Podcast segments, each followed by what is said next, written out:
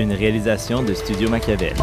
Vous écoutez Né pour un gros pain, le balado sur l'entrepreneuriat québécois. Chaque épisode, nous recevons un nouvel invité provenant du tissu entrepreneurial québécois pour parler de son expérience d'affaires au Québec. Il a pris l'entreprise a fait crack. Là. Notre mission est d'aider les entrepreneurs québécois à réaliser qu'ils sont plus québécois qu'ils le pensent. Tu dois être une personne, par contre, qui aime les risques. Tu peux essayer des trucs puis que ça va peut-être pas lever. Les dragons, nous, c'est un peu euh, la plus grosse joke de l'année. Dans cinq ans, ce qui est une innovation verte aujourd'hui va être une norme. Ici, nous croyons fermement que le Québec a faim de succès.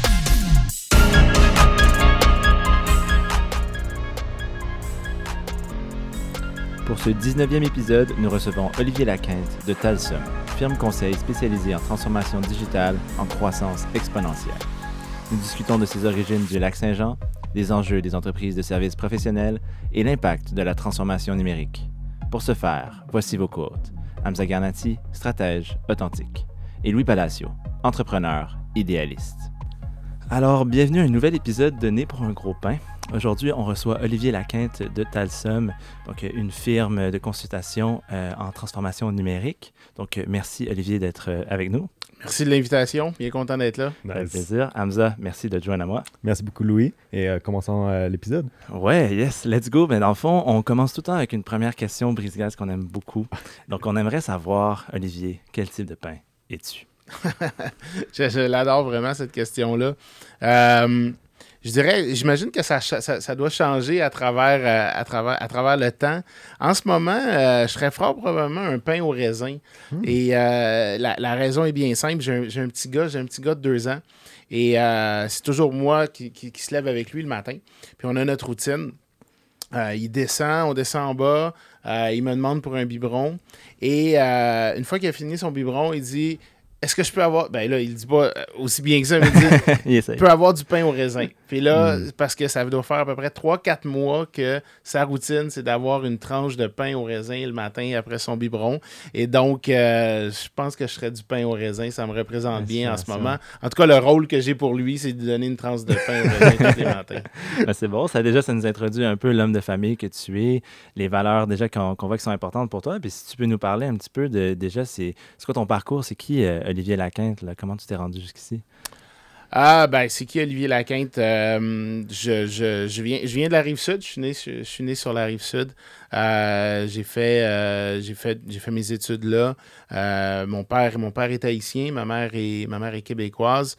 ma mère vient du lac Saint-Jean, comme vous, vous, vous me l'avez souligné tantôt. Vous avez vraiment fait des super bonnes recherches. Donc, je dis souvent que je suis un bleuet au chocolat, qui est comme un peu. Je suis peut-être pas aussi là-bas. C'est, vraiment une spécialité, mais bon, mm-hmm. j'ai, peut-être, j'ai peut-être ce volet-là. Et puis, j'ai étudié au HEC. J'ai fait mon bac, mon bac au HEC en administration. j'ai j'ai fait un, échange en Finlande. Je suis allé étudier en Finlande pendant ma, deuxième année. Euh, après mes études, euh, j'ai commencé, je suis allé travailler chez Procter Gamble. J'ai travaillé pendant un an avant de revenir à Montréal, de travailler chez CGI pendant sept ans. Euh, ensuite de ça, je suis allé chez Accenture. Euh, à travers tout ça, j'ai eu, j'ai eu un, premier enfant, une grande fille de, de 12 ans, euh, avec ma conjointe, avec qui je, suis toujours, euh, je suis toujours aujourd'hui. Fait qu'on a eu un, gros gap. Hein, souvent, des fois, le monde, ils font comme wow, une de 12 puis un de 2. Fait qu'on a pris effectivement un bon break entre les deux. mais c'est, beaucoup ça qui, effectivement, m'anime. J'aime beaucoup, j'aime beaucoup passer du temps avec ma famille. Mais c'est sûr que ma blonde et mes enfants diraient que je passe probablement trop de temps au bureau. C'est clairement mes deux passions. C'est le, le travail et c'est, euh, et c'est, la famille. Euh, je, tripe, je vraiment là-dedans, puis je m'accomplis à travers les deux. Mais j'ai appris effectivement avec le temps de, d'accepter le fait que j'aime beaucoup ça, travailler. des fois, on mm. dirait que c'est moins... Euh, on a de la difficulté à, se l'avouer. C'est drôle, je suis en train de lire le livre de, de Red, j'oublie tout le temps son nom, le, le, fondateur de Netflix. Puis... Ah, bonne question. Reed, c'est. Euh, Reed Hastings, je pense. Hein? Euh, ouais, je pense que ça, ouais. Puis, euh, puis au début, il raconte cette, cette anecdote-là qui, à un moment donné, il a accepté qu'effectivement, il aimait ça, passer du temps, du temps au travail, puis arrêter de se mentir à lui-même, puis de mentir à ceux qui l'entourent aussi, de dire, ben, tu sais, ouais, je fais tout ça pour ma famille, ouais, je, fais tout ça pour ma famille, c'est vrai, mais je le fais aussi pour moi parce que, parce que c'est quelque chose qui m'allume, puis, puis que j'aime beaucoup. Donc, donc bref, euh, ben, bref, c'est ça. Fait que, puis après mon passage chez Accenture, ben, j'ai euh, j'ai fondé, euh, j'ai fondé Talsum, qui à l'époque s'appelait Dextérité. Ça fait, euh, ça fait maintenant 11 ans, un petit peu plus qu'11 ans là, que, que Mhm. l'entreprise existe. OK. Puis le changement de nom, c'était pourquoi? Qu'est-ce qui a mené à... Ben, le changement de nom, euh, en dextérité, il y avait un genre de petit jeu de mots là, qu'on avait, euh, qu'on, voulait faire. Puis, euh, ben, tu sais, au début, euh, on voulait pas nécessairement changer le nom. Au début, là, c'était à peu près, là, euh, probablement deux ans, trois ans après que, j'ai démarré l'entreprise. Euh, puis quand je dis on, c'est que j'ai rapidement eu un, associé, Eric Dupont, qui s'est, joint à moi. Donc, euh, oui, je l'ai parti, mais lui il est arrivé très tôt. Et donc, tu sais, vous savez, c'est quoi quand tu démarres une entreprise, là? C'est-à-dire que tu vas travailler avec un graphiste pour te faire un logo, il va t'envoyer des choses, puis là, tu vas dire, ouais, j'aime moyen ça, tu downloads une licence d'Adobe, puis là, tu changes les trucs. Fait au final, il manque peut-être un genre de, de- la coche finalement qui donne vraiment une belle image de marque. Euh, au- surtout au fil du temps parce que tu finis tout le temps par faire des petits, des petits ajustements. Et donc, euh, à un moment donné, euh, on s'est dit, hey, justement, l'image qu'on projette ne représente pas la qualité du travail qu'on fait chez nos clients. On s'est dit, on va essayer d'uniformiser tout ça. Puis à travers ce processus-là, ben, on s'est dit, on va travailler avec une firme de marketing qui va nous aider puis qui va nous accompagner pendant les prochaines années.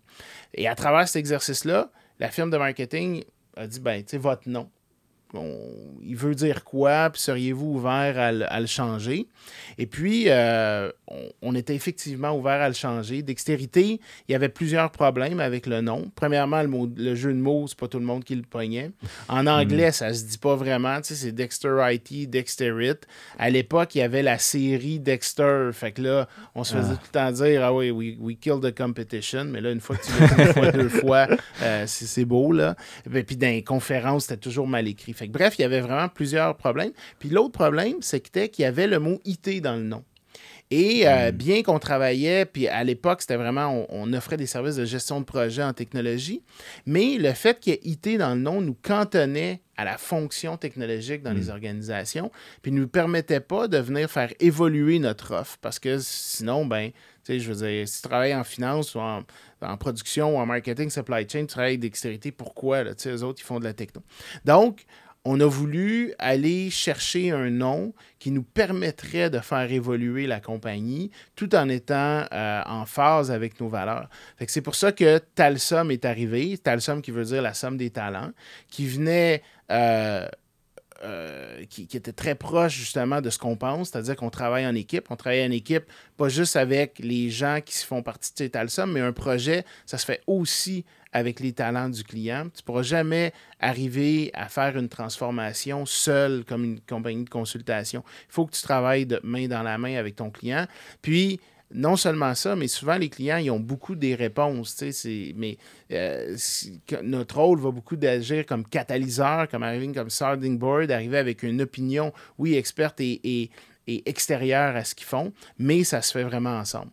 Donc, c'est comme ça qu'on est arrivé à, à changer de nom. Puis, ben, c'est là qu'après ça, on, est, on a ajouté notre offre de stratégie. Après ça, on a ajouté notre offre d'innovation. Donc, ça nous a réellement permis, de, ça nous a réellement donné la latitude pour être capable de faire évoluer notre offre, puis qu'on fait encore évoluer aujourd'hui. Non, définitivement. Et, et en fait, je vais faire une petite anecdote parce que, en fait, nous, on a connu Telsum, je pense que c'était à C2 euh, Montréal à 2018 ou 2019. Ouais. Et en fait, on était complètement inconnus, pour être honnête avec toi. Et on voyait le branding, on voyait les personnes, mais et je ne savais même pas si c'était la consultation, mais je savais que juste que c'était vibrant, c'était humain. Et après, en faisant justement mes recherches et en voyant votre culture d'entreprise remplie de valeurs, exemple, vous faites des vacances aussi illimitées à vos talents, ce qui est la première fois que j'ai vu ça. Comment vous avez pu créer cette culture d'entreprise qui est axée sur l'humain afin que justement que vos- mandats, votre organisation a réellement un sens? Ben, je pense que c'est, c'est un effort, euh, c'est un, effort constant. Euh, puis je pense que on, on- moi, à mon sens, on est toujours en, est train d'y travailler. Il n'y a pas de, a pas de recette magique. Euh, et c'est probablement la chose la plus, dure à faire, puis sur laquelle on doit constamment euh, avoir l'humilité de, euh, de, se regarder en face, puis de se dire, est-ce qu'on on dit souvent, est-ce que les bottines suivent les babines? Donc, est-ce qu'on est-ce qu'on fait vraiment ce qu'on dit qu'on veut faire? Et, euh, et, donc, et donc, il y a une constante remise en question. Il faut, faut, constamment se remettre en question, constamment se dire, et il faut accepter ce que les gens nous renvoient. Euh, il y a des choses, il y a du feedback des fois qui n'est pas le fun à entendre, mais euh, il faut, faut l'accepter, il faut se dire, OK, comment est-ce qu'on veut s'ajuster? Et est-ce qu'on veut s'ajuster aussi? Mm. C'est ça, le, il y a un équilibre qui est assez, euh, qui est difficile à aller, à, aller chercher, c'est-à-dire tu ne peux pas être tout pour tout le monde comme entreprise. Euh, tu veux offrir une expérience employée, puis avoir une marque employeur, puis avoir des cultures qui, qui, qui, qui est forte, qui te ressemble, qui vont répondre aux besoins des gens, mais en même temps, il faut être capable de définir c'est quoi le peut-être pas le mot carré de sable, mais c'est quoi effectivement que, nous, on veut offrir comme, comme entreprise. Fait que je pense pas que je vais jamais pouvoir être capable de me péter les bretelles puis dire Hey, OK, euh, that's it, c'est fait, puis, euh, puis on a une culture qui est, comme, qui est sharp.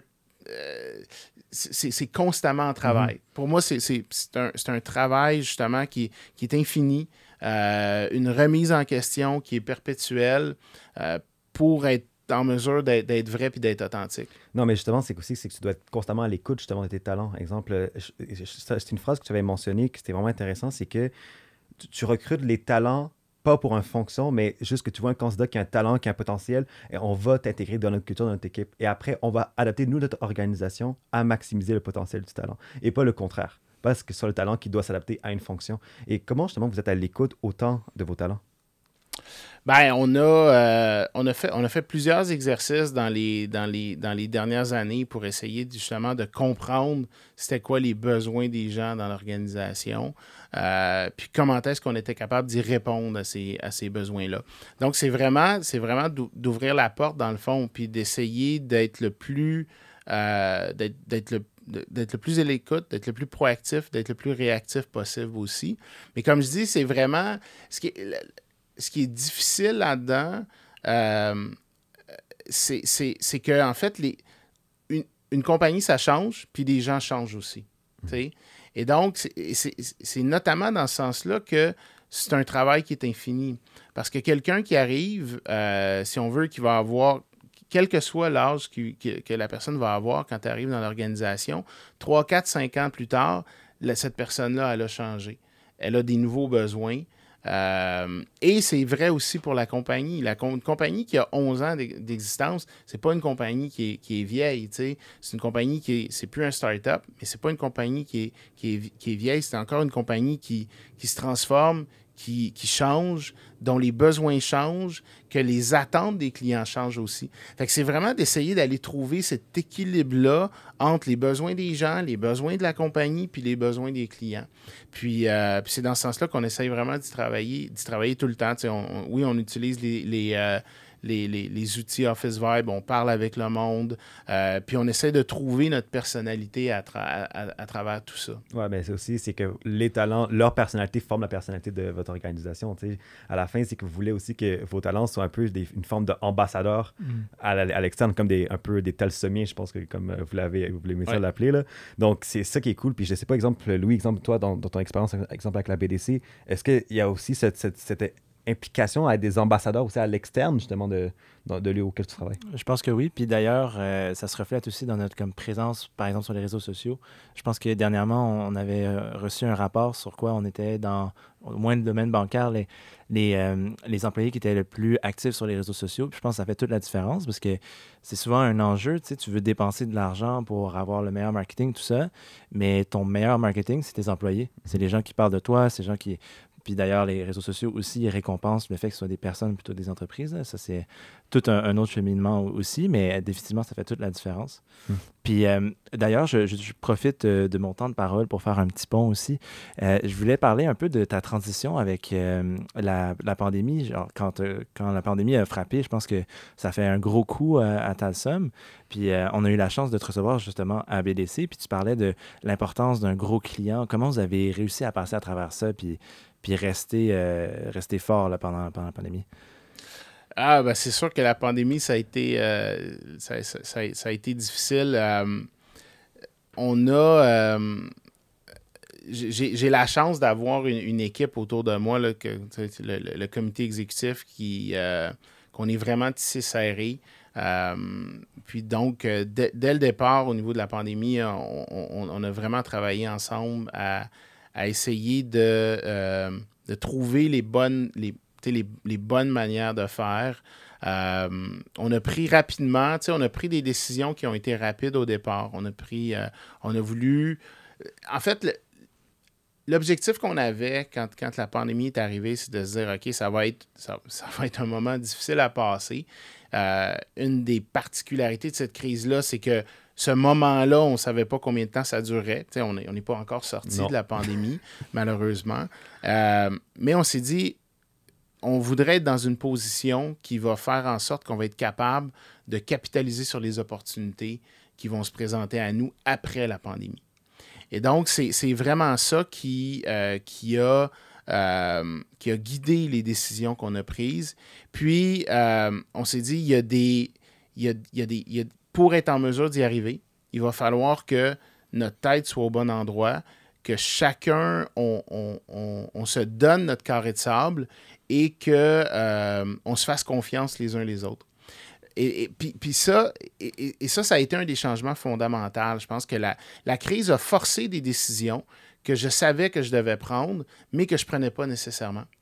Et, euh, mais là, je n'avais pas le choix. J'avais pas le choix de le faire. Et ça, ça a été des, une des choses que j'ai fait très, très, très rapidement. Donc, de revenir camper certains rôles, certaines responsabilités, moi-même de laisser aller certaines choses que je faisais à l'intérieur de la, compagnie, parce que euh, bien que j'aimais ça les faire, ça, venait- ça, ça venait me prendre du temps qui euh, venait peut-être me défocuser de ce que je considérais qui était les attentes de l'ensemble de l'équipe envers moi dans- pendant, cette, pendant cette période de crise-là. Donc, on a, on, on a pris ces décisions-là. Ben, J'ai pris ces décisions-là et ça nous a permis de, de, de for good or bad, là, euh, puis ça a été une période difficile. Je pense que ça a été une période difficile humainement pour moi, mais pour plusieurs membres de, plusieurs membres de l'équipe. Tu sais, ça a été une période d'incertitude, une période de changement, mais euh, qui nous ont rendus, par contre, plus forts en tant que compagnie euh, en bout de ligne. Mhm. Mais c'est aussi avec votre offre de service, c'est que ça a accéléré évidemment la, transformation numérique justement du Québec en général.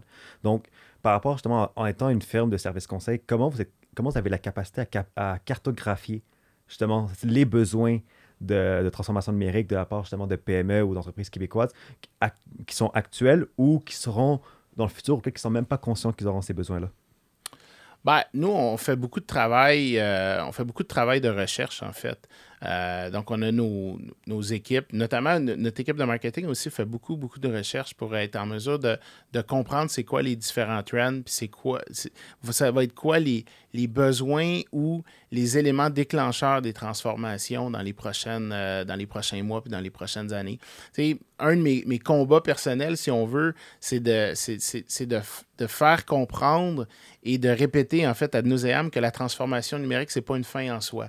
Euh, Puis ça, je trouve que c'est quelque chose qui est un peu dommage euh, dans, le, dans, le discours populaire, si on veut, c'est qu'on se dit tout le temps, il faut faire une transformation numérique.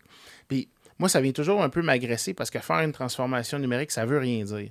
La technologie, la transformation numérique, c'est un moyen que les entreprises doivent se donner pour être en mesure de mieux répondre aux besoins de leur environnement. Et donc, euh, puis des forces qui vont, qui, vont, qui, vont venir, qui vont venir les frapper. Puis quand on réussit, quand on se met dans ce mindset-là, ben là, la transformation numérique, ça devient différent. Tu sais, dans les, dans les dernières années, puis encore, encore aujourd'hui, la, raison pour laquelle les entreprises devaient se transformer, c'était pour offrir une expérience au consommateur final. Puis ça, que tu sois un détaillant ou que tu sois, que tu fasses partie de la chaîne d'approvisionnement, l'objectif, c'était comment est-ce qu'on est capable de faire vivre une expérience, si on veut, extraordinaire à nous qui sommes des clients. À mesure que, ça, que le temps a avancé, on a aussi réalisé qu'il fallait aussi faire vivre une expérience à ses employés. Donc, il faut que tu fasses vivre une expérience à tes employés, il faut que tu fasses vivre une expérience à tes clients. Donc, il y a beaucoup des transformations qui avaient cet objectif-là. Dans les prochaines années, euh, on pense que le gros élément déclencheur des transformations numériques va être la lutte au changement climatique. C'est-à-dire qu'il va y avoir énormément de pression qui va se mettre sur les organisations pour venir changer et venir s'inscrire dans euh, l'économie circulaire et de réduire leur empreinte de carbone. Et pour faire ça, ben, il va y avoir énormément de changements de, de, de, de de, de, de, changement de processus, de changement de technologie, de changement de culture qui va devoir s'opérer dans les, dans les organisations. Et donc, donc, pour répondre à ta question, c'est ça qu'on fait. C'est qu'on essaye de se dire, ben, OK, en regardant les trends, en regardant les, les, les, mouvements sociaux, économiques, ben, ça va être quoi les grandes transformations qui vont venir frapper les organisations? Et donc, comment est-ce qu'elles doivent, euh, qu'elles vont devoir s'adapter à tout ça? So, dans le fond, toute l'urgence de, des changements climatiques, la réalité, tu penses que la pandémie l'a peut-être mis un petit peu on hold, mais ça va revenir euh, dans les priorités full pin euh, une fois qu'on va être retourné à la normale. Ben, je pense qu'on on le voit, on le voit notamment par rapport à tous les, les, les, programmes que les, que les gouvernements ont mis en place. Euh, mais effectivement, les, les grands accords, l'accord de Paris, les Sustainable Goals de l'ONU, il y a des échéances, des échéances en, deux, en, en 2030, en 2035, en 2050. Et donc ça, c'est demain matin. Donc effectivement, la pandémie, c'est une force qui, euh, qui, a, eu une influence sur nos organisations, mais c'est temporaire. C'est temporaire, il va y avoir des transformations de fond, mais ça va se terminer. Mais les changements climatiques, c'est la grande menace qui nous, euh, mhm. qui, qui, ben, qui, nous menace tous finalement. Et je devine que, étant B Corp, euh, est-ce que vous aidez à partir de votre expérience à, exemple, aider des entreprises à justement devenir plus responsables, plus conscientes au niveau environnemental? Est-ce qu'il y a aussi ce volet-là aussi que vous.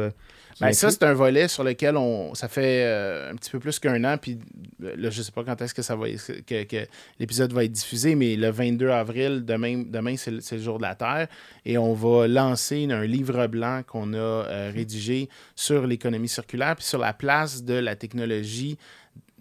Malheureusement, non seulement dans la lutte au changement climatique, mais comme euh, mais comme élément polluant. La technologie pollue énormément. Mm, donc, c'est à la fois, ça fait, partie du, ça fait partie de la solution, mais ça fait, ça fait aussi partie du problème.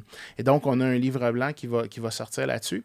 Et, et, donc, ça fait un, à peu près un an et demi maintenant qu'on réfléchit à comment on va intégrer ces notions-là dans nos approches puis dans nos interventions pour effectivement emmener nos clients à, y réfléchir, les accompagner. En fait, c'est des.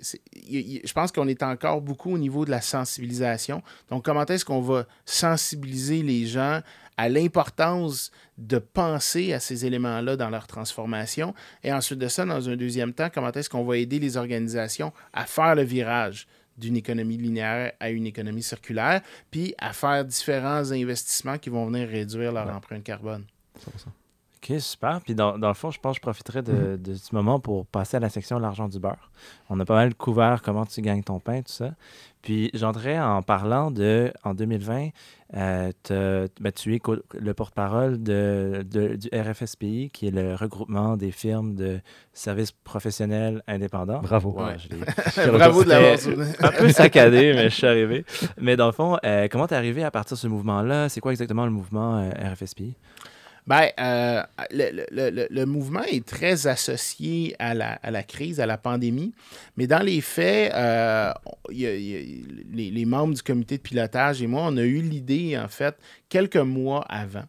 Euh, puis c'est au fil des discussions qu'on a réalisé, en discutant donc les uns avec les autres, qu'il y avait beaucoup d'enjeux au niveau de, du passage de flambeau euh, dans les entreprises de services professionnels. C'est-à-dire qu'il n'y a pas énormément de firmes qui sont capables de, euh, de survivre à, euh, à leur fondateur ou à leur fondatrice. souvent, les entreprises vont soit peut-être juste arrêter leurs activités ou sinon vont souvent être vendus à des plus grands groupes puis vont un petit peu disparaître.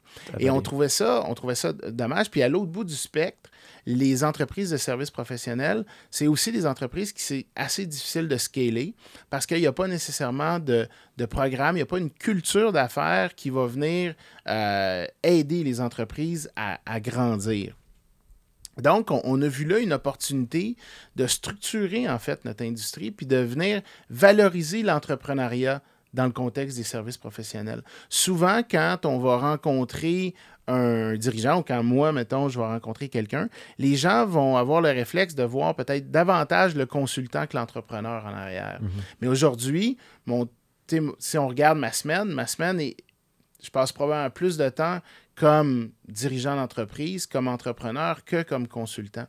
Et c'est donc euh, l'objectif, en fait, qu'on a à plus long terme, c'est de valoriser l'entrepreneuriat dans le contexte des services professionnels et à travers ça, de structurer notre industrie. Je pense que c'est une industrie qui est super belle. C'est une industrie qui euh, génère aujourd'hui 6% du PIB, qui a plusieurs centaines de milliers d'emplois. Puis souvent, on parle de, des, des fameux emplois bien payés, les objectifs que le, que le premier ministre a, puis que le, le, le ministre de l'Économie a. Mais ce sont en fait aussi des, des, emplois que les emplois qui sont générés par l'industrie font partie des emplois, des emplois bien payés. Et c'est hyper important. Je pense que les entreprises de services professionnels, c'est un maillon important de la chaîne de l'économie. Euh, non seulement parce que à travers ce qu'on fait, on aide les entreprises à se transformer, mais il faut y a un- il y a un élément qu'il faut aussi comme accepter, puis nous-mêmes, on doit l'accepter, c'est qu'il y a beaucoup de, de gens qui viennent dans nos entreprises, qui vont faire quelques années, puis qui après ça vont aller travailler dans, en industrie, qui vont aller travailler chez nos clients. C'est pas, c'est, c'est pas nécessairement le fun, ça, Ouais. fait beaucoup, ça met beaucoup de pression, surtout dans des contextes de, de pénurie de main-d'œuvre, mais ça fait partie de la chaîne. Donc, on, est là les uns les autres pour s'entraider. Et je pense que c'est dans ce contexte-là, et puis moi, c'est ça qui m'anime dans, dans le regroupement. Oui, évidemment, il y a évidemment le, le volet achat local, puis euh, de, de- de- de- faire en sorte que les entreprises, le marché public vont rechercher et vont vouloir faire affaire avec des entreprises euh, qui sont locales, qui sont ici, mais de donner ces lettres de noblesse à cette industrie-là, pour moi, ça m'anime vraiment, vraiment beaucoup. Ah, et clairement, on le voit, euh, justement, quand tu mets tes émotions par rapport à ça. Et, et justement, ce regroupement est transversal, il est financé notamment par le ministère de l'Économie et de l'Innovation. Non. Euh, pas, pas financé, donc il est. ou peut-être que je me trompe, est-ce qu'il est en collaboration Non. d'une façon ou d'une autre? Ok, Non. indépendant. Oui, complètement indépendant. Euh, en ce moment, c'est vraiment c'est un, un regroupement dans sa forme le plus pure. C'est vraiment des. On est, on est plus de 250, mais c'est chaque personne qui met l'épaule à la roue puis qui fait avancer les choses. Fait que, puis on, a, on a eu, des, des- on a eu des, des- des- des très belles réalisations, je pense, dans la dernière année, notamment d'être capable d'aller regrouper 250 personnes puis de faire en sorte qu'on se parle puis qu'on s'entraide les uns les autres. Puis ce, on, voit que la reconnaissance au niveau euh, gouvernemental commence à arriver. Euh, on a des discussions avec le ministère, on a des discussions avec l'Investissement Québec. Fait il y avait un gros déficit, si on veut, à, à remplir, mais on est en train, euh, on est en train de le faire. Mais c'est bon parce que moi, mon erreur que j'ai fait, ça a posé peut-être une meilleure question. C'est justement euh, tous les mouvements de, de- de richesse collective du Québec, notamment, exemple, le panier bleu, euh, justement, d'autres grappes de soutien, justement, qui a été fait ici au Québec au, au cours des derniers mois. De ta perspective, est-ce que tu penses qu'on est dans la bonne direction? Est-ce qu'on en fait assez, justement, à aider, justement, nos entrepreneurs euh, ici au Québec? Ouais, oui, je pense que je, je pense qu'on en fait beaucoup. Puis c'est une, une question qui est super intéressante parce que vendredi dernier, je j'ai assisté. Puis là, moi, je suis vraiment pourri avec les acronymes puis les groupes. mais j'ai assisté. il y a choisi le eu, plus euh, long en plus pour. un, un- un organisme qui, qui regarde, euh, vous pourrez peut-être le regarder au montage, là, puis venir me donner un coup de main. C'est bon. Euh, mais donc, qui, euh, qui fait des études justement sur les PME et sur l'entrepreneuriat. Puis il y a des chercheurs qui ont déposé une analyse de, si on veut, de, de l'esprit entrepreneurial, euh, entrepreneurial au Québec. Et ce que ça a démontré, c'est qu'il y a beaucoup d'aide. Puis j'aimais beaucoup la manière dont il, dont, dont, il présentait l'entrepreneur. C'est-à-dire qu'il parlait euh, d'entrepreneurs en, en- en démarrage et d'entrepreneurs établis.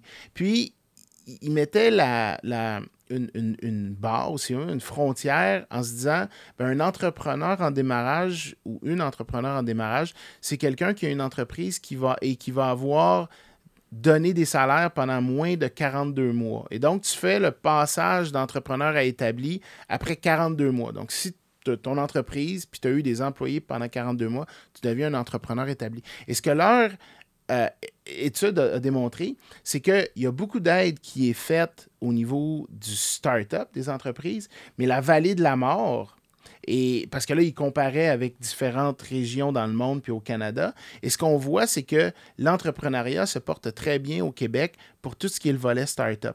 Là où on voit qu'il y a une diminution, en fait, on a un déficit, mais qu'il y a une diminution aussi des entrepreneurs, c'est au niveau des entrepreneurs établis. Donc, ceux qui réussissent à passer le cap des 42 mois.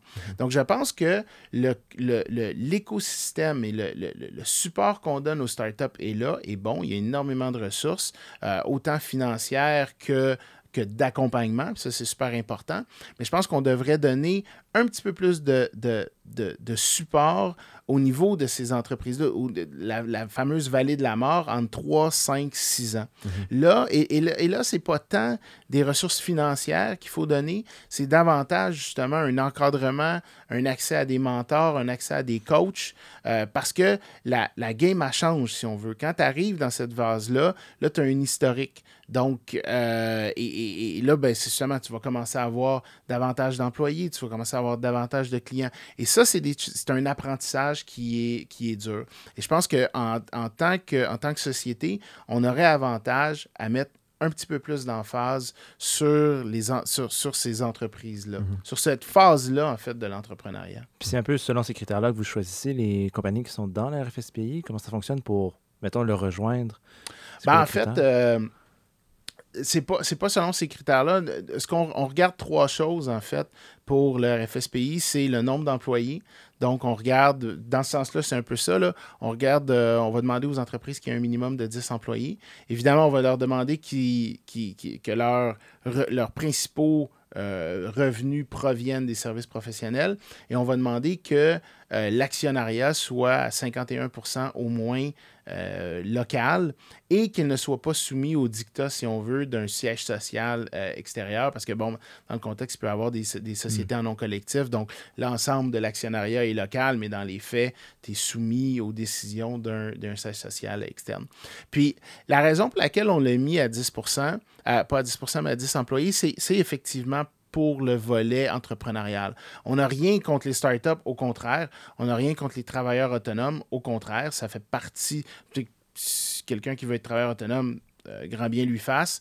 Euh, c'est parfait, c'est un, mode de travail. Mais nous, ce qu'on voulait vraiment, là où on voulait mettre l'emphase, c'est sur l'entrepreneuriat. C'est pas la même, pas la même dynamique quand tu as un payroll, quand tu as, des gens, parce que tu as une responsabilité qui est supplémentaire. Et effectivement, c'est là que ça rejoint ce que tu disais. Donc, le fait qu'on ait mis un peu la, la barre à 10, à 10 employés fait en sorte qu'il y a un écosystème qui est là pour supporter les startups, les entreprises en démarrage. Nous, le volet est davantage effectivement pour regarder au niveau de l'entrepreneuriat établi. Fait que finalement, oui, tu avais raison. Tant mieux, tant mieux. Puis dans, dans le fond, euh, il y a aussi, vous vous donnez les moyens de vos ambitions. Vous avez comme l'ambition de changer un peu la, la marque. Ça, ça, ça- tout récemment, vous avez changé le nom, tout ça. Tu m'en parler un petit peu? Oui, ben on a lancé la marque euh, Service professionnel d'ici. C'est un peu euh, dans, dans- dans- dans l'idée ou dans le rêve ou dans l'ambition d'avoir une appellation finalement euh, et puis faire en sorte que les, les gens, autant en fait, que ce soit les, les, les donneurs d'ordre de nos clients, qu'ils soient privés, publics, euh, les autres entreprises du secteur, les, les, les, les, euh, les gens qui voudraient travailler dans nos organisations, ben, sont capables de reconnaître que et de voir, hey, cette entreprise-là, c'est une entreprise locale. Donc, c'est dans cet objectif-là qu'on a lancé cette nouvelle appellation-là, ce nouveau logo-là, Service professionnel d'ici. Puis, euh, évidemment, mon rêve, c'est qu'il soit le, le plus recherché possible par toutes ces parties prenantes-là que je viens de, que que je viens de nommer, puis que ça vienne générer aussi des, euh, des opportunités de partenariat, des opportunités de collaboration. Je pense que c'est une très grosse opportunité euh, qui est là, qui est latente, en fait, c'est une force latente. C'est comment nos entreprises peuvent travailler les unes avec les autres pour aller chercher des mandats qui sont plus gros, puis pour aider encore plus nos clients euh, puis les entreprises des autres secteurs à se transformer. Et, je veux, euh, profiter aussi de cette occasion-là pour revenir euh, un, peu plus, un peu plus sur Talsum, mais aussi comment vous vous pensez. Euh, notamment, sur Talsum, le design thinking est extrêmement important, mais vous êtes rempli de valeurs. Et un des points vraiment intéressants, c'est que vous appliquez vos notions de design thinking aussi sur les enjeux sociétaux. Et notamment, un qui a été fait en 2020, c'était justement le Design Thinking Jam, euh, qui a été fait en collaboration avec la Jeune Chambre du commerce de Montréal, le groupe 3737 et la Maison d'Haïti. Et ça a quand même eu un énorme impact en termes de et penser sur des nouvelles discussions par rapport aussi au euh, racisme systémique. Donc, peux-tu parler justement de l'importance de, penser à ces questions-là et vraiment justement de, de émettre des nouvelles sujets de, de questionnement, émettre des nouvelles opportunités de, pistes de solutions, etc. C'est quoi le processus?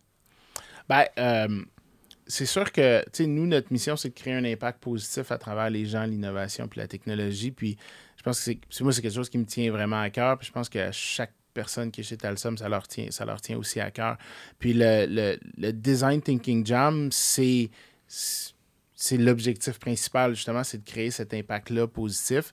Et, euh, en fait, et, et- juste là pour, euh, pour expliquer un peu, c'est qu'à chaque année, on va accompagner un organisme à travers un défi de transformation. La première année, on l'avait fait avec l'itinéraire. On les a aidés à, à développer, à, réfléchir puis à développer une solution de paiement numérique pour que leur camelot puisse s'utiliser. Euh, la deuxième année, on a travaillé avec Tel Jeune pour qu'il développe un nouvel atelier pour mieux connecter avec les jeunes, justement, dans un mode qui est numérique. Et euh, cette année, c'est un peu spécial à cause de la pandémie. Donc, au lieu d'aller identifier un organisme, on s'est effectivement a- attaqué à une cause euh, qui est le, le racisme systémique. Et euh, c'est- Moi, quand j'ai commencé à, à travailler, quand j'ai découvert le design thinking, quand j'ai découvert l'innovation, c'est là que j'ai découvert la force, justement, de, des, des- des valeurs, en fait, qui sont en arrière du design thinking. C'est-à-dire, euh, évidemment, l'empathie, euh, d'accepter l'ambiguïté, la diversité, puis euh, la, la- la- diversité, puis de faire en sorte que différentes personnes travaillent ensemble.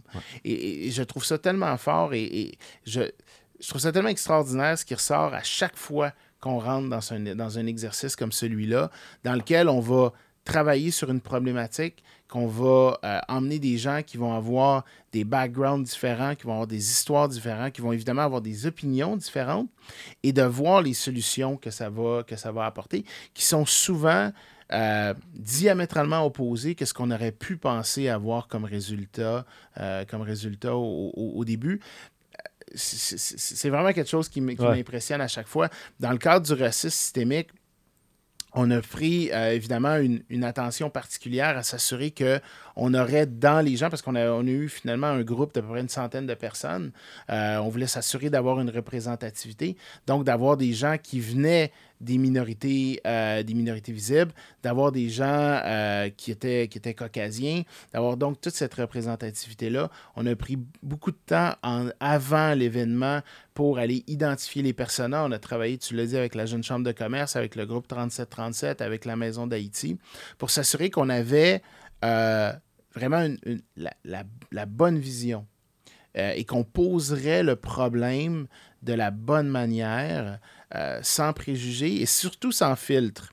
Euh, et c'est là que ça a donné une solution qui, qui est challengeante à mettre en place parce qu'habituellement, quand on fait le jam, on le fait pour un organisme qui va prendre la solution puis qui, après ça, va travailler à la, à la mettre en place. Là, c'est un peu différent, c'est-à-dire qu'on a travaillé sur une cause.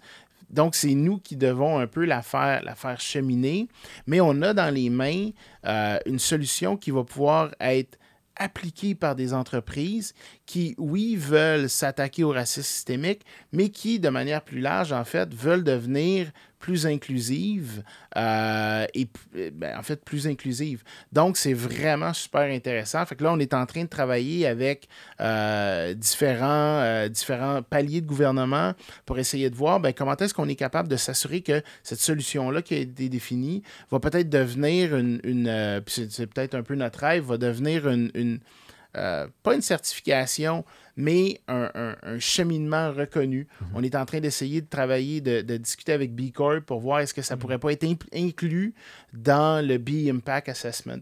Parce qu'au final, ce qui est ressorti comme solution, c'est que il existe déjà plein de solutions, plein de programmes pour s'attaquer à euh, la multiculturalité, à la diversité, puis au racisme systémique.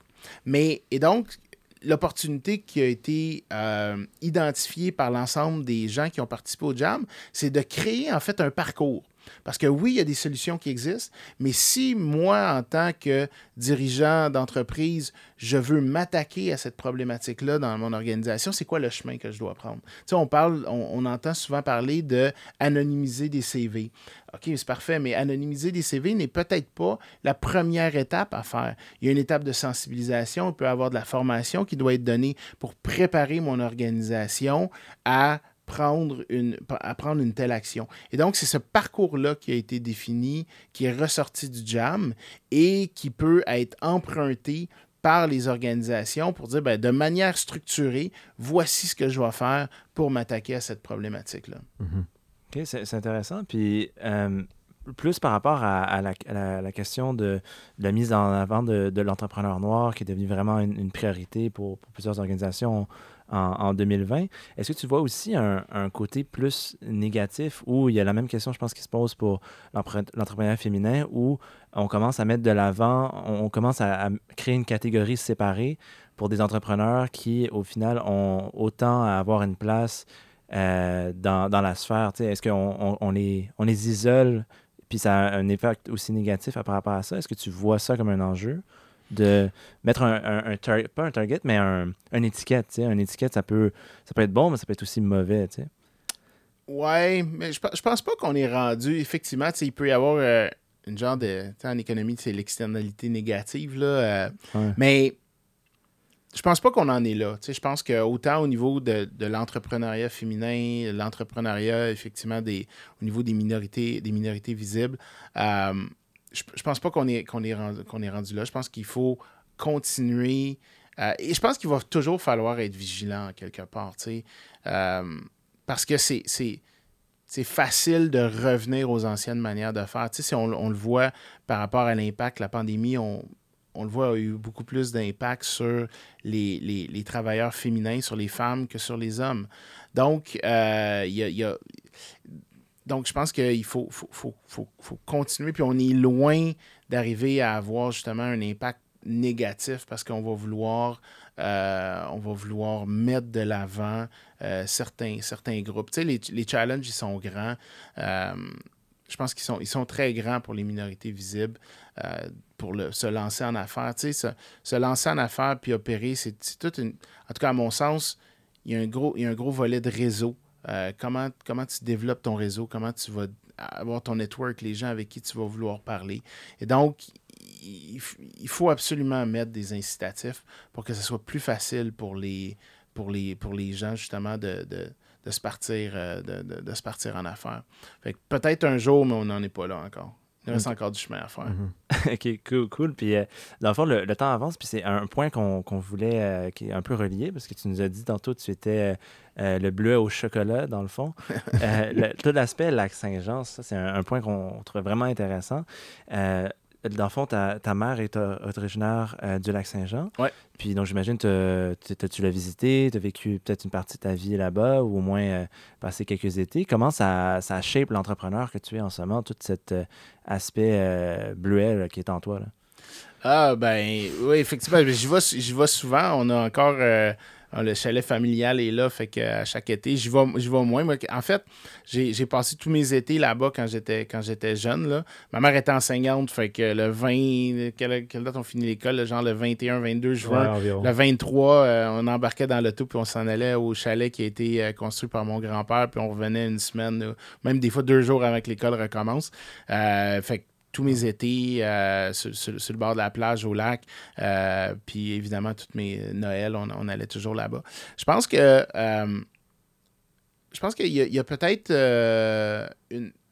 Je suis vraiment content d'avoir d'avoir vécu puis de continuer d'aller au lac Saint-Jean parce que ça, ça fait voir ça fait voir ça fait voir l'autre côté de l'autre côté du Québec, ça fait découvrir l'ensemble de de la richesse là, puis, puis en fait je dirais que je suis même là, la semaine l'année passée euh, euh, ben, étant donné qu'on pouvait pas sortir j'ai fait comme 90% des Québécois puis je suis allé je suis allé me promener en Gaspésie. Puis, euh, puis j'ai, encore là j'ai découvert une région que, que, que là je connaissais pas mais je trouve, ça, je trouve ça important, en fait, de sortir de, de sortir de Montréal, d'aller voir, d'aller voir ailleurs, d'aller voir qu'est-ce qui se fait. Euh, je pense que ça, ça emmène une. Ben, ça, emmène, ça emmène une perspective différente. Là, euh, fait que je, suis super fier là, de, de, de, de, ce côté-là, euh, de, ce côté-là de moi, de connaître le lac Saint-Jean. Euh, ça me fait. Fait que je sais pas. C'est une, une, question difficile. En quoi est-ce que ça. En quoi est-ce que ça a fait de moi un entrepreneur différent? ça, ça, je te dirais que j'aurais de la difficulté à y répondre. Peut-être, par contre, un amour de, de, de, de, la région, euh, ça définitivement. Puis peut-être que au fil du temps, je te dirais, euh, plus le temps avance, mais c'est vrai autant pour mon héritage haïtien que pour mon héritage québécois, j'ai de plus en plus, euh, c'est de plus en plus important pour moi de redonner puis d'avoir à cœur de protéger mes racines. Je te dirais que c'est davantage ça, tu sais moi, j'ai été, j'ai grandi avec ma mère, fait que euh, je voyais mon père aux, deux semaines, mais j'ai été beaucoup moins proche de mon, de mon héritage haïtien.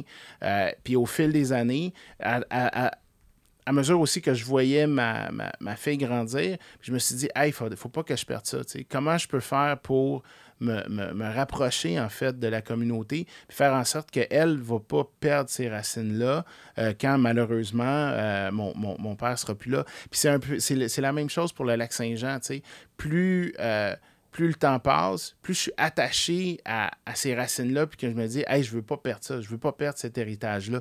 Je veux que euh, mes enfants soient capables, puis vivent la même chose, soient capables d'aller au chalet à chaque été, puis passer du temps, euh, du temps sur euh, du, temps, du temps sur la plage, puis c'est tellement différent quand tu es, à l'extérieur de Montréal, les enfants, ils se promènent, ils partent, ils s'en vont marcher, ils s'en vont jouer. Il y a un, volet de liberté euh, qui existe euh, à l'extérieur de Montréal, qu'on vit beaucoup moins, en fait, à Montréal puis dans la grande, dans la grande région métropolitaine. Oui, absolument. Il y a, peu importe où tu vas aller, il y a des autos, plein de dangers, tout mhm. ça, quand, tu es au grand air en région. Ouais, et, un autre truc aussi, c'est que j'ai trouvé ça vraiment puissant, et étant aussi de, deuxième génération, c'est la culture aussi, comme d'où tu viens, moi, j'ai une culture marocaine, auquel que quand, par exemple, tu as ton adolescence ou ta jeune vie d'adulte, tu prends pas conscience justement que euh, cette culture marocaine-là, qui est, qui est parfois qui est un peu dans dans le back burner à cause que tu es tellement dans la culture québécoise.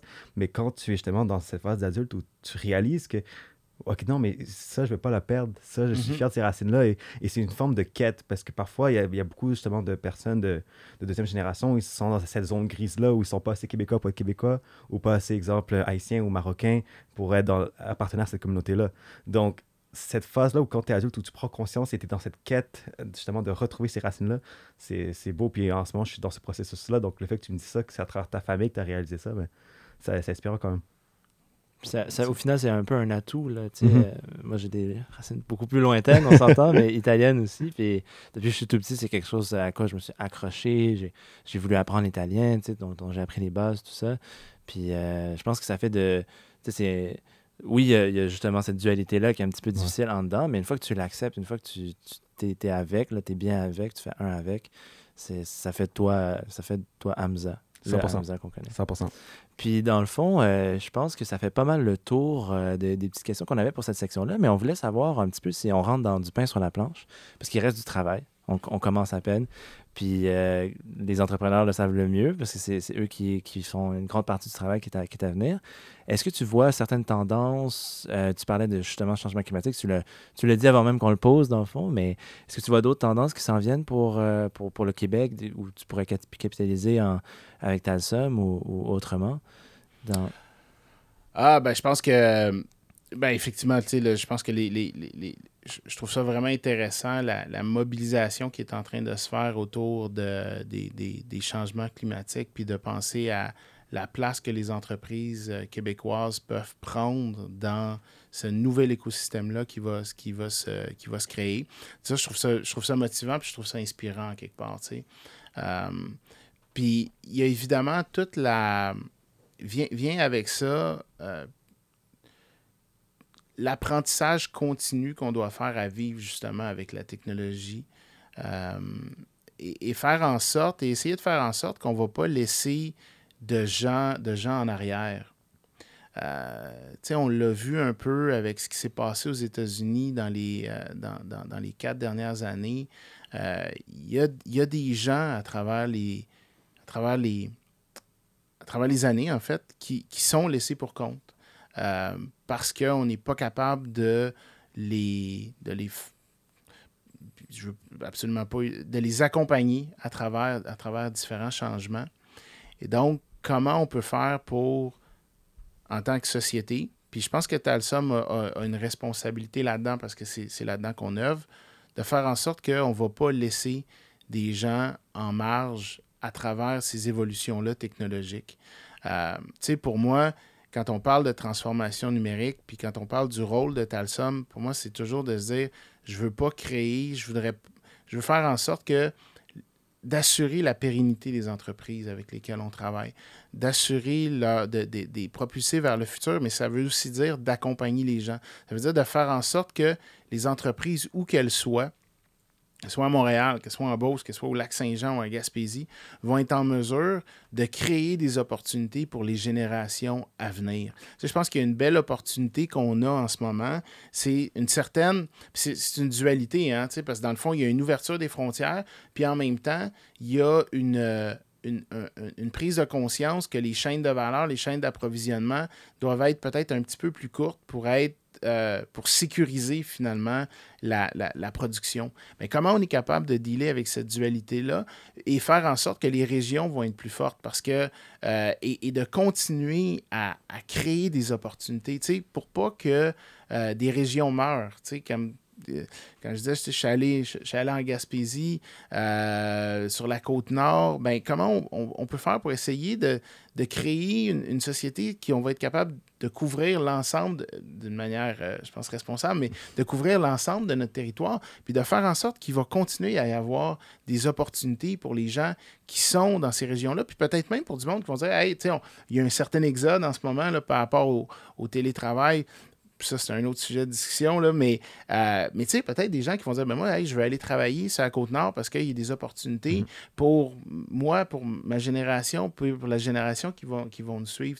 Comment on peut avoir une vision un petit peu plus holistique de euh, ce pourquoi on travaille et ce euh, ce pourquoi on travaille et ce pourquoi on vit finalement. Mhm. Mais justement, euh, le, fait, le gouvernement du Québec notamment, il ben, fait, exemple, Investissement Québec, Montréal National, font un énorme effort justement à ce que le Québec devienne un pôle technologique à travers le monde et justement d'attirer plein d'entreprises émergentes ou même de accompagner les entreprises d'ici à ce que justement à créer des nouvelles jobs euh, en lien avec la technologie partout à travers le Québec. Donc pour toi justement qui travaille dans, dans un secteur extrêmement compétitif, exemple avec Accenture, avec Deloitte, notamment qui sont très spécialisés par rapport à ça, comment tu vois Talsom et le Québec en général se positionner par rapport à la transformation numérique, encore plus au Québec qui se passera pour les prochaines années. Si je peux rajouter aussi, euh, Deloitte ont récemment vendu une section énorme d'Audi mhm. à, un compétiteur euh, en, région de Montréal. Puis il était auparavant connu justement pour, pour leur Audi, tout ça.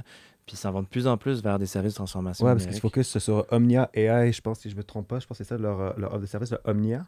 Ben, il y a différentes offres de services de transformation numérique. Omnia, c'en est une. Effectivement, ils se sont départis de, de tout leur volet comptable à l'extérieur de la région, euh, en, région pour focuser leurs efforts en transformation numérique, puis dans, dans le volet consulting.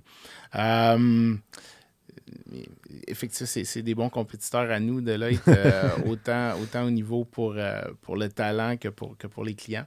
Euh, mais on s'aime bien. Je connais, je connais quand même des partenaires là-bas, puis on se tire la pipe à l'occasion. Mais à la question, ben, je pense que c'est là, je pense, la force de l'écosystème. Puis je pense que il faut.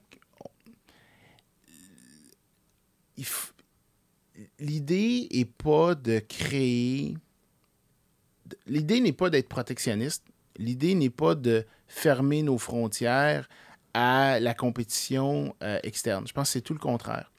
Euh, parce que, évidemment, c'est en compétitionnant qu'on devient meilleur. Par contre, comment on peut développer tout le monde ensemble une mentalité de conquérant et faire en sorte que on va réellement se voir comme étant partie d'un écosystème et que les organisations du Québec vont s'entraider les unes les autres? Fait et, si on est capable de, on parle d'économie circulaire, mais si on est capable de créer un genre de cercle vertueux des investissements qui se font, Donc, c'est-à-dire de, de reconnaître que quand le gouvernement investit dans une organisation locale, si cette organisation locale-là utilise des entreprises à propriété locale pour faire ces développements, ben il y a une, il y a une- y a une circularité de l'investissement qui fait en sorte que chacun des maillons de la chaîne devient plus fort. Et après ça, tout le monde ensemble, on développe des expertises qu'on est capable d'aller vendre ailleurs. Dans le fond, c'est ça le but. Comment on peut tous se rendre plus forts, tous développer des portfolios, que ce soit des produits, que ce soit des services, qui après ça, on va être capable d'aller offrir au reste, euh, au- au reste de la planète. Puis ensuite de ça, ben, de ramener cette richesse-là qui va être, oui, tangible, monétaire, mais aussi intangible en tant que connaissance, puis qui ensuite de ça, on va être capable de réinjecter dans nos entreprises, dans notre économie pour la rendre encore plus forte. Je pense que c'est ça qui... C'est ça, je pense qu'on est en train de réaliser collectivement qu'on a le pouvoir de faire. Donc, si on est capable de continuer dans cette veine-là, en- au sortir de la crise qui a été peut-être un élément déclencheur à cette prise de conscience-là, ben on va s'en. On, on- on- on- on ne s'en portera que mieux dans les 5, 10, 15 prochaines années. Définitivement. Donc, en bref, tout seul, on peut aller vite. Ensemble, on peut aller loin. Clairement. Wow. Puis, puis- puis ensemble, on peut probablement aller plus vite aussi. Ouais, on, a- on- on peut probablement aller plus vite, plus loin. Je pense que c'est ça aussi qu'il faut qu'on réalise. Si Mm. on se fait confiance les uns les autres, puis qu'on dit, hey, on va tous se rendre par la, dans, dans cette direction-là, c'est fou à quel point euh, ça, va être, ça va être incroyable de voir ce qu'on est capable de réaliser. Wow. Plus vite, plus loin. Ça, c'est la phrase. euh, C'est le titre euh, de l'épisode. voilà, on l'a right there. Euh, ben, je pense que c'est pas mal le moment euh, Ouais. pitch time. Ouais, donc c'est un toujours un classique. Évidemment, tu sais que le, le balado est enregistré façon audio, mais aussi vidéo. Et tu as une caméra qui est juste devant toi. Alors, tu as ton 30 secondes de gloire, ou on peut suivre Talsum, ou on peut suivre Olivier Laquinte. Et surtout, qu'est-ce qui s'en vient? La, la caméra est à toi. OK. euh, ben, on peut suivre Talsum. Je pense que la meilleure manière de suivre Talsum, c'est beaucoup à travers LinkedIn. Euh, on essaie d'être très, très, très présent, euh, surtout, surtout ces temps-ci.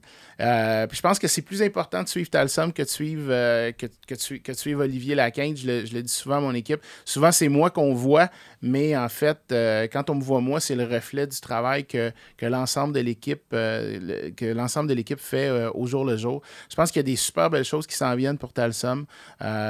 J'ai parlé un petit peu là, de ma vision qui est de propulser les organisations vers le futur, de faire en sorte que euh, on va remplir notre devoir en tant que firme de consultation, de faire en sorte que les entreprises vont être pérennes, vont être encore là dans 5 ans et dans 10 ans et dans 15 ans, et surtout dans le contexte dans lequel on vit, vont venir, vont, vont se développer dans le respect de la société puis dans le respect de la planète. La technologie est un, est un fort outil pour y arriver, est un levier important qu'on va aider nos clients à maîtriser. Bien dit. Très bien dit. On peut pas faire mieux. Ben, super. Ben, dans le fond, je pense que c'est à notre tour aussi Yes. de, de parler de Né pour un gros pain où on peut nous trouver.